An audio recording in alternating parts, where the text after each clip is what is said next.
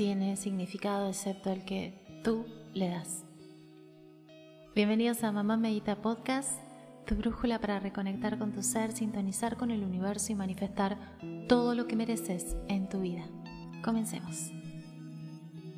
Bienvenidos a esta sección La magia de manifestar en la que hoy estaremos hablando del significado que le damos a las cosas que siempre parte de nosotros. En primer lugar es importante comprender la importante influencia que nuestros estados emocionales tienen en nuestras vidas. Cada estado emocional que experimentamos, ya sea desde el miedo o desde el amor, tiene un impacto significativo en nuestras acciones y resultados. Por ejemplo, si estamos experimentando miedo, el miedo es un estado emocional que nos lleva a experimentar una serie de emociones negativas, como por ejemplo la ira, la frustración, la inseguridad, la culpa y muchos otros. Cuando estamos dominados por el miedo, nuestras acciones suelen ser reactivas y destructivas. Este estado emocional puede convertirse en una trampa en la que nos sentimos cómodos, atrapándonos en un ciclo interminable, por cierto, de negatividad y autosabotaje. En cambio, hay un amor disponible con un gran poder transformador, el cual si conectamos desde el amor, el estado de amor, es el que nos lleva a experimentar emociones positivas como la felicidad, la pasión, la alegría, la confianza.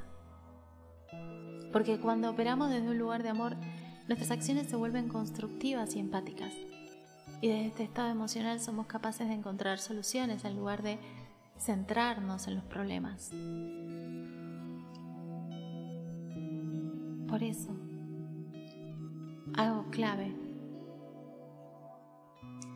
en el significado que vamos a terminar dándoles a las cosas que nos pasan, el significado que vamos a terminar dándoles a nuestra realidad, es el manejo de nuestras emociones, es nuestra gestión emocional que acaba volviéndose una herramienta esencial para aumentar nuestro poder personal.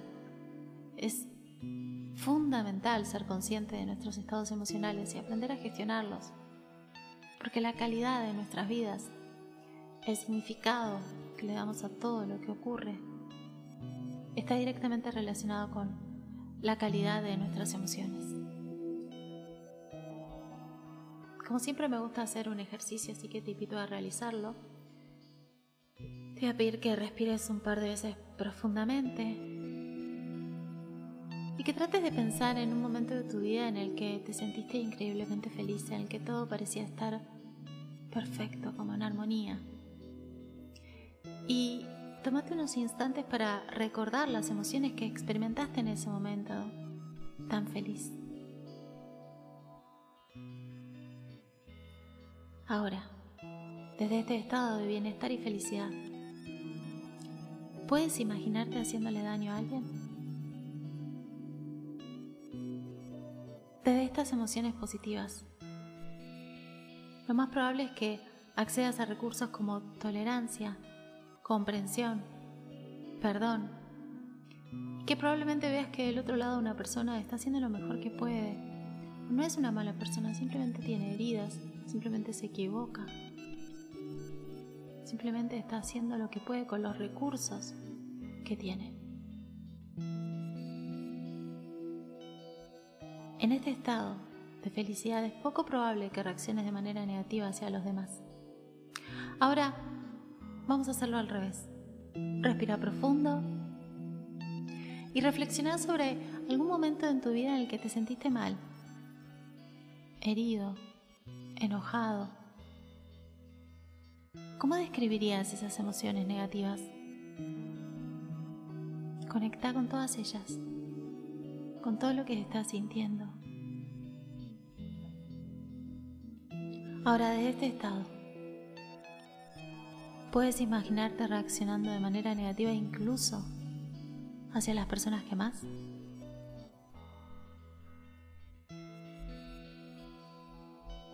Ahí lo es. Los estados emocionales negativos nos llevan a comportamientos negativos. Y en última instancia, cuando hablamos de manifestar, nos lleva también a crear futuros negativos. Por el contrario, los estados emocionales positivos generan acciones constructivas que nos conducen, obviamente, a un futuro también más positivo. La calidad de nuestras vidas está directamente relacionada con la calidad de nuestras emociones y el cómo le asignamos significado a las experiencias que vivimos. No existe un significado absoluto en las cosas, sino el significado que tú le das. Elige conscientemente asignar un significado positivo a las experiencias de tu vida a partir de estar en un estado emocional positivo recordando que en los momentos difíciles las decisiones que tomas son las que marcan la diferencia, pudiendo ver los desafíos como oportunidades para crecer y evolucionar, o pudiendo quedarte atrapado en el sufrimiento. Siempre tienes el poder de elegir.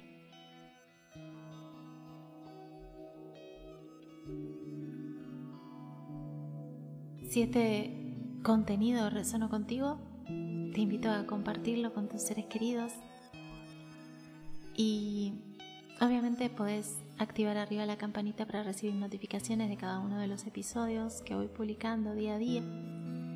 Y si lo sentís, te invito a seguirme en mis redes, donde me encontrás en TikTok, Facebook, Instagram, YouTube como Mamá Medita, o a visitar mi web www.mamamedita.com, donde encontrarás cursos y sesiones para hacer desde cualquier parte del mundo. Gracias una vez más por estar del otro lado y por continuar expandiendo nuestra conciencia juntos. Gracias.